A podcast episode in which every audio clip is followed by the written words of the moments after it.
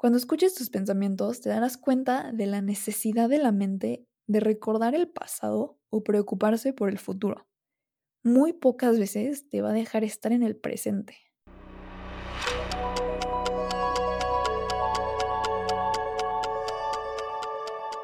Bienvenida o bienvenido a ¿A dónde vas tan rápido? Un podcast diseñado para aquellos que no se conforman con la vida sin cuestionarse el porqué de las cosas. Creo firmemente que abrir y expandir nuestra mente es la clave para poder pausar un momento y reflexionar con la sencilla pregunta de ¿a dónde vas tan rápido? Te quiero ayudar a crecer como persona platicando sobre temas que son comúnmente ignorados en la sociedad, como el crecimiento personal, el mindfulness, la inteligencia emocional y la espiritualidad. Te invito a que me acompañes en este viaje. Yo soy Angélica Sánchez. Comenzamos.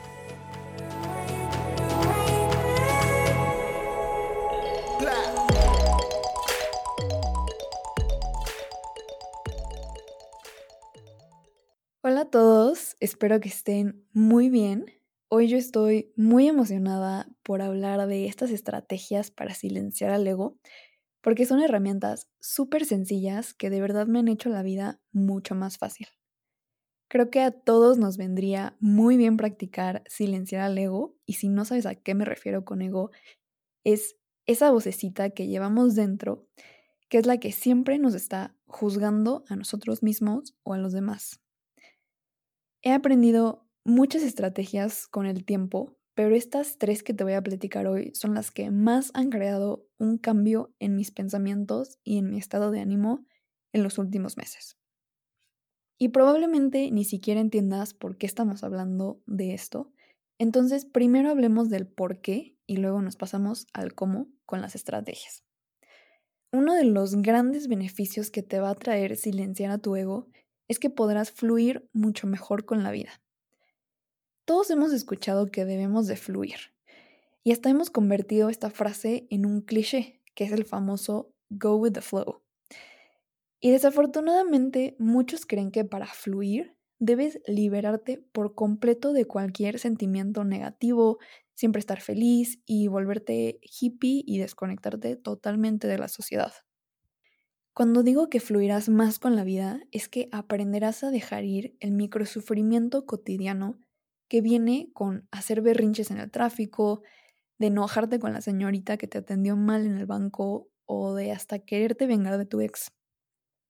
Todos estos pequeños malestares que pasamos en momentos ordinarios y muy seguido pueden reducir significativamente la calidad de nuestra vida porque nos enganchamos con pequeñas cosas que al final sin darnos cuenta se acumulan y nos ponen todo el día de malas y terminamos explotando con cualquier situación.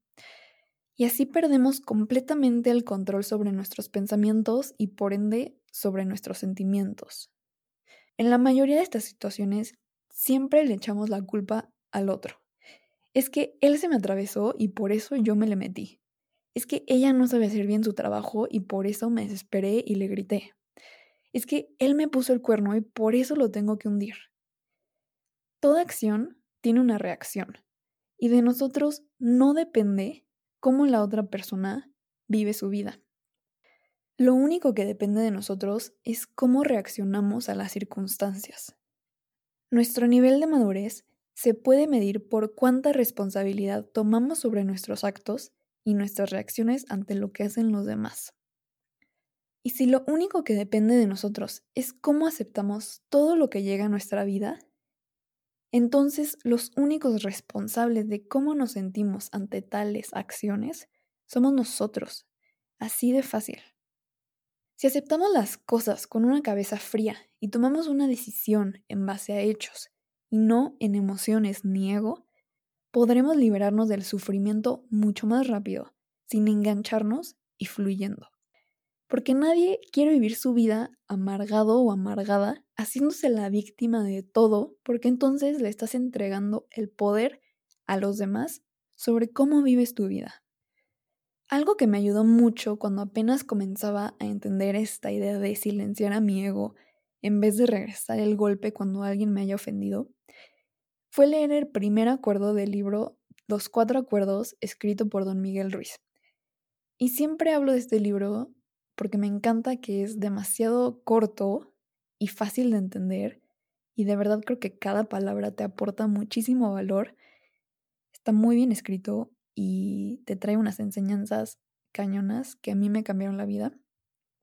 Y bueno, don Miguel Ruiz dice que las palabras son como veneno y al querer envenenar a alguien con tus palabras, o sea, querer hacerles daño, tú eres la que termina más afectada porque el veneno emocional va a terminar apuntando en tu contra.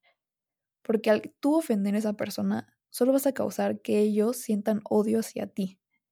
Entonces, solo estás creando energía negativa que se dispara en tu contra. Además, si esa persona fue la que comenzó lanzándote su veneno emocional y te ofendiste, al querer regresarles el golpe estás cayendo igual de bajo que ellos porque estás haciendo lo mismo que ellos te hicieron a ti y no te gustó.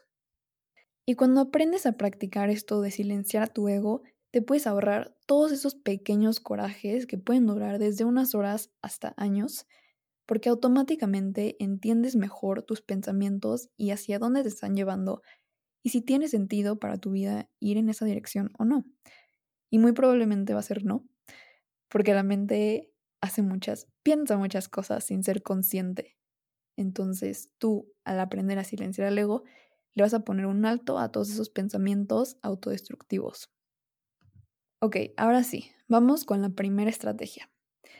Me gusta mucho esta idea que leí en El Poder de la Hora, que también es otro libro que amo y siempre hablo de él. Está escrito por Eckhart Tolle y te va a cambiar la vida. Él te pregunta, ¿qué problema tienes ahora mismo? No el año que viene, mañana o dentro de cinco minutos. ¿Qué está mal en este momento? Usted puede siempre enfrentar el ahora, pero nunca puede enfrentar el futuro. Me encantan esas preguntas porque Eckhart Tolle hace que la vida se sienta tan sencilla y con unas preguntas tan simples me parece absurdo cómo es que nos complicamos tanto la vida.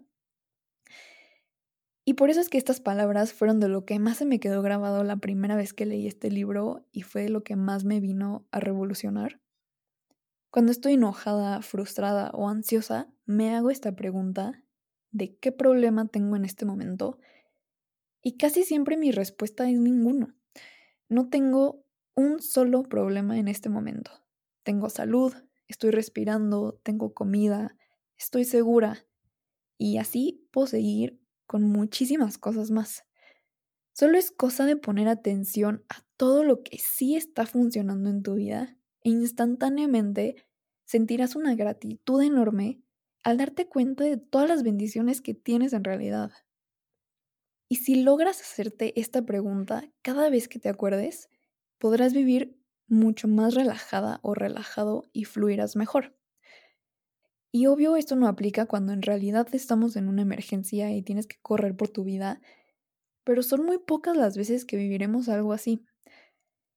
Casi todos los miedos que tenemos son ilusiones de la mente para alejarnos de la realidad. Al silenciar al ego, logramos ver más allá de esa ilusión. Segunda estrategia. Observa al que piensa, o en otras palabras, escucha tus pensamientos. Me gusta mucho el término de observa al que piensa, que también lo menciona Eckhart Tolle en sus libros, porque hace una distinción muy clara entre el ser y el ego. Y en este caso el ego es la mente. Cuando observas al que piensa, significa que tú, o sea, el ser, está lo suficientemente consciente de lo que tu mente está pensando.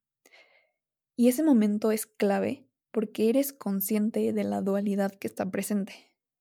Te das cuenta de que tú no eres tus pensamientos, o sea que no eres tu ego y eres algo más. Y si no entendiste lo que te acabo de decir, porque en verdad puede ser confuso al principio, Quédate con la idea de que tú no eres tus pensamientos. Los pensamientos son de la mente y la mente es el ego y tú eres mucho más que eso. Cuando escuches tus pensamientos te darás cuenta de la necesidad de la mente de recordar el pasado o preocuparse por el futuro. Muy pocas veces te va a dejar estar en el presente. Y esto es un problema porque la vida existe en el presente. Entonces, en situaciones donde alguien te hizo enojar hace tres horas o hace un año, o estás preocupadísimo por lo que va a pasar en un mes, no estás observando al que piensa.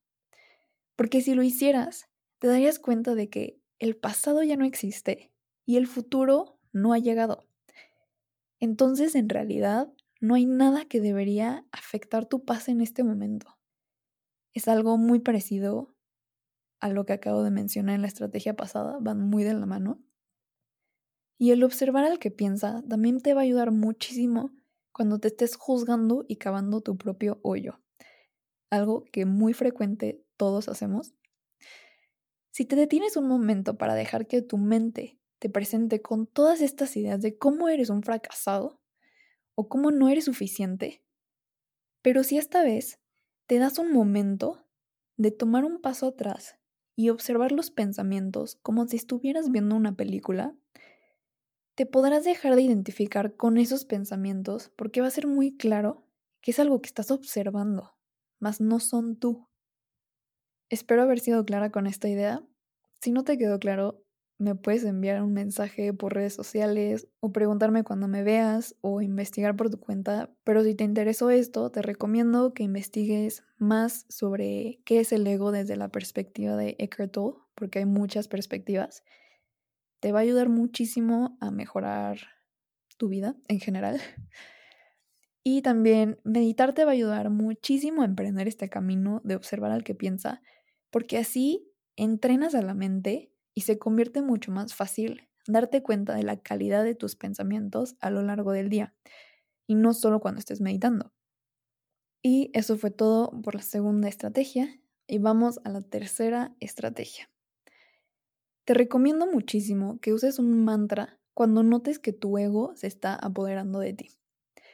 Por ejemplo, si alguien está de malas y me grita y me dice de groserías, mi mantra es, él o ella habla con groserías y está enojado. Repetir este mantra me ayuda a evitar tomarme sus acciones personales porque lo que todos tendemos a hacer es pensar en que él me gritó y está enojado conmigo.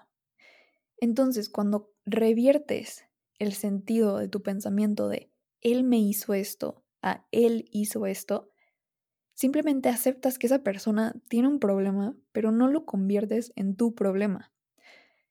Puedes adaptar este mantra para cualquier situación porque solo estás cambiando el esta persona me hizo por esta persona hizo. Y verás que este cambio de perspectiva sobre la situación te va a evitar muchísimos corajes y resentimiento hacia los demás. Algo que me da muchísimo coraje es cuando me tomo las cosas personales sin ser consciente de que la única que sale afectada soy yo, porque ellos seguramente ni se percataron del impacto que tuvieron en mí y del daño emocional que me hicieron y siguieron con su vida muy campantes sin saber cómo me hicieron sentir, mientras yo estoy enojada y afligida y de malas por horas, cuando ellos ni siquiera se dieron cuenta o les valió por completo. Este mantra nos ayuda a tomar responsabilidad de nuestros sentimientos y ponernos límites para cuidar nuestra salud mental. Es algo muy sencillo, pero muy poderoso. Y eso fue todo por el episodio de hoy. Quizás estabas esperando que te diera estrategias que nunca antes habías escuchado y estas ya las habías escuchado, pero se te olvidaron probablemente. O a lo mejor esperabas que te dijera un secreto que te dejaría siendo una persona totalmente cambiada. Y te decepcionaste al escuchar que son estrategias súper simples y aparentemente sin tanto impacto, pero te aseguro que implementarlas en tu día a día va a ser mucho más difícil de lo que crees, entonces sé paciente, porque los resultados que te traerán serán radicales y duraderos. Te recuerdo que hay que confiar en el proceso. Espero que estas estrategias te ayuden y si quieres contarme cómo te va aplicándolas, por favor cuéntame por redes sociales. Si te gustó este episodio, por favor, ayúdame a compartirlo para que estas herramientas le lleguen a más personas y podamos cuidar mejor de nosotros. Por último, te dejo la frase matona que es, la dimensión de tu drama es proporcional al tamaño de tu ego. Por favor sígueme en Instagram y en Facebook como arroba a dónde tan rápido. También me puedes enviar un correo a hola arroba a tan rápido por si tienes preguntas, recomendaciones o lo que sea que me quieras compartir. Soy Angélica Sánchez. Nos escuchamos el próximo martes. Saludos a todos y cuídense mucho.